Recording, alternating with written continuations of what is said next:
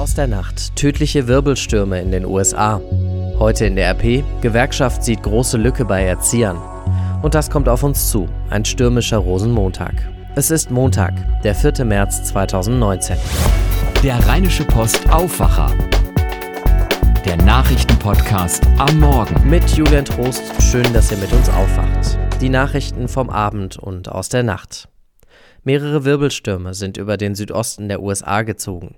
Mindestens 22 Menschen starben, viele weitere wurden verletzt.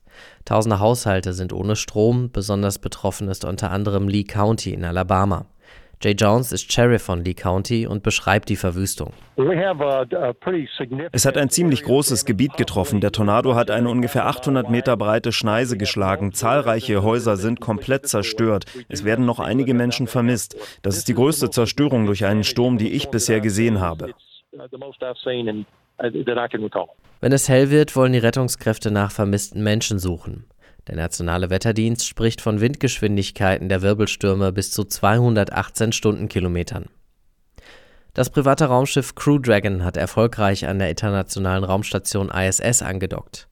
Die Crew Dragon gehört zum Unternehmen SpaceX von Elon Musk, der auch Tesla gegründet hat. Jörg Ratsch von der Deutschen Presseagentur.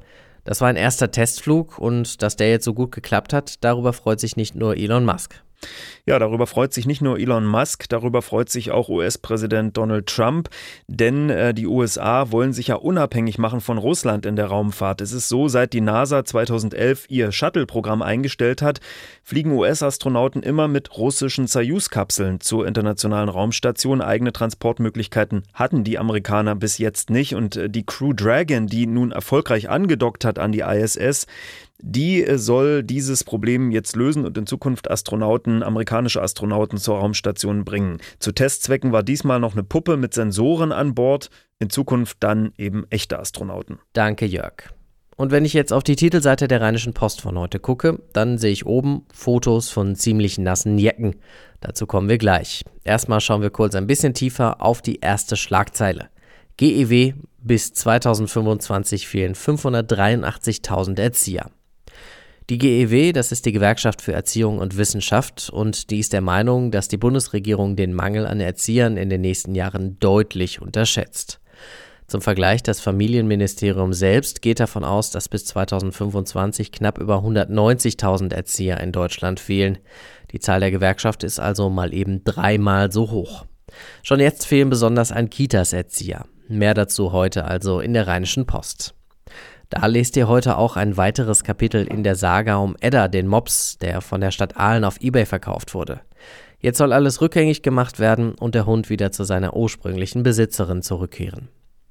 Und bevor wir weiter in die Zeitung schauen, bedanken wir uns bei unserem Sponsor für die heutige Folge des Aufwachers, der Schönklinik Düsseldorf. Und zwar möchten wir da heute kurz über Rückenschmerzen reden. Ich bin immer wieder überrascht, wie viele Menschen in meinem Umfeld daran leiden. Aber was tun? Manchmal hilft bei einer Rückenschmerzbehandlung nur eine OP. Es gibt eine Methode für eine Operation an der Wirbelsäule, bei der nur kleinste Hautschnitte von nur wenigen Millimetern nötig sind. Die Schlüsselloch-OP wird als schonende Alternative beschrieben. Möchtet ihr euch genauer informieren? Dr. Tissen, leitender Oberarzt des Fachzentrums für Rücken- und Wirbelsäule im Orthopädiezentrum der Schönklinik Düsseldorf, informiert über moderne Möglichkeiten der Rückenschmerzbehandlung. Der Experte erläutert im Themenabend am 12. März 2019, also am Dienstag in einer Woche um 18 Uhr, welche Vorteile eine schonende endoskopische Operation an der Bandscheibe hat. Das Ganze ist hier bei uns im Konferenzzentrum der Rheinischen Post. Tickets gibt es für 13 Euro auf westticket.de slash Schönklinik und wir sagen Danke an unseren Sponsor Schönklinik. Weiter in der Rheinischen Post. Wie könnte es anders sein? Am Rosenmontag in der Rheinischen Post geht es viel um Karneval. Jetzt ist der Rheinländer an sich ja Kummer gewohnt, wenn es ums Wetter an Karneval geht und lässt sich davon auch nicht groß abhalten, so wie gestern zum Beispiel in Neuss beim Kappe-Sonntagszug. Heute legt das Wetter aber nochmal einen drauf. Sturmtief Bennett rüttelt gerade schon kräftig an meinen Fenstern und seinetwegen laufen die Rosenmontagsumzüge heute anders als geplant. Das Komitee Düsseldorfer Karneval wollte eigentlich erst heute entscheiden, ob der Umzug in der Landeshauptstadt überhaupt stattfindet. Gestern Abend kam dann aber die Durchsage, ja, wir starten, aber erst um 13.30 Uhr, wenn der Sturm sich ein bisschen gelegt hat und wir starten ohne Pferde. Auch in Köln werden keine Pferde an den Start gehen, auch auf Großfiguren, Fahnen und Schilder wird da verzichtet. Wir wären aber nicht die Rheinische Post, wenn wir nicht auch im Rest der Region nachgefragt hätten, wie es mit dem Rosenmontag aussieht, zum Beispiel in Viersen, in Nierst oder in Rees. Lest ihr alles auf der Seite 3 heute. Abgesehen vom Rosenmontag passieren dann auch noch ein, zwei andere Sachen heute in der Welt. In Brüssel geht es zum Beispiel um die Abschaffung der Zeitumstellung. Für die ist der Verkehrsausschuss zuständig und er will heute entscheiden, ob er für oder gegen die Abschaffung ist. Sarah Geiserde berichtet für die Deutsche Presseagentur aus Brüssel. Macht der Ausschuss jetzt heute den Weg frei für ein Ende der Zeitumstellung? Naja, also egal wie jetzt der Verkehrsausschuss abstimmt, bevor die Abschaffung wirklich durchgeht, muss am Ende noch eine Abstimmung im gesamten EU-Parlament stattfinden und auch unter den EU-Ländern. Und erst wenn beide Seiten zustimmen, ist dann wirklich Schluss mit dem Vor- und Zurückdrehen. Es sollte doch erst ganz schnell gehen mit der Abschaffung der Zeitumstellung, aber jetzt zieht sich das irgendwie ziemlich hin und sehr, sehr viele Institutionen befassen sich damit. Wieso? Ja, es geht dabei zum Beispiel um die Frage, welche Zeit in Zukunft in den EU-Ländern gelten soll. Die EU-Kommission hat vorgeschlagen, dass jedes Land selbst entscheiden soll, ob es dann dauerhaft Sommer- oder Winterzeit haben will. Gleichzeitig heißt es aber, die Länder sprechen sich da am besten ab, damit es nicht zu einem Flickenteppich kommt.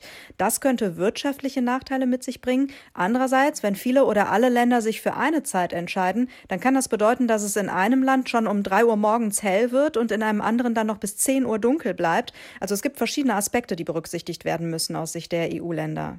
Vielen Dank, Sarah, nach Brüssel.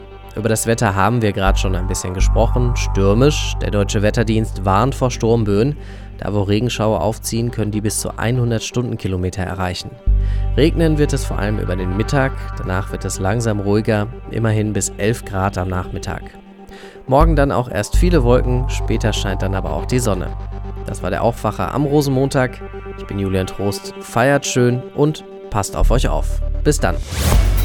Mehr bei uns im Netz www.rp-online.de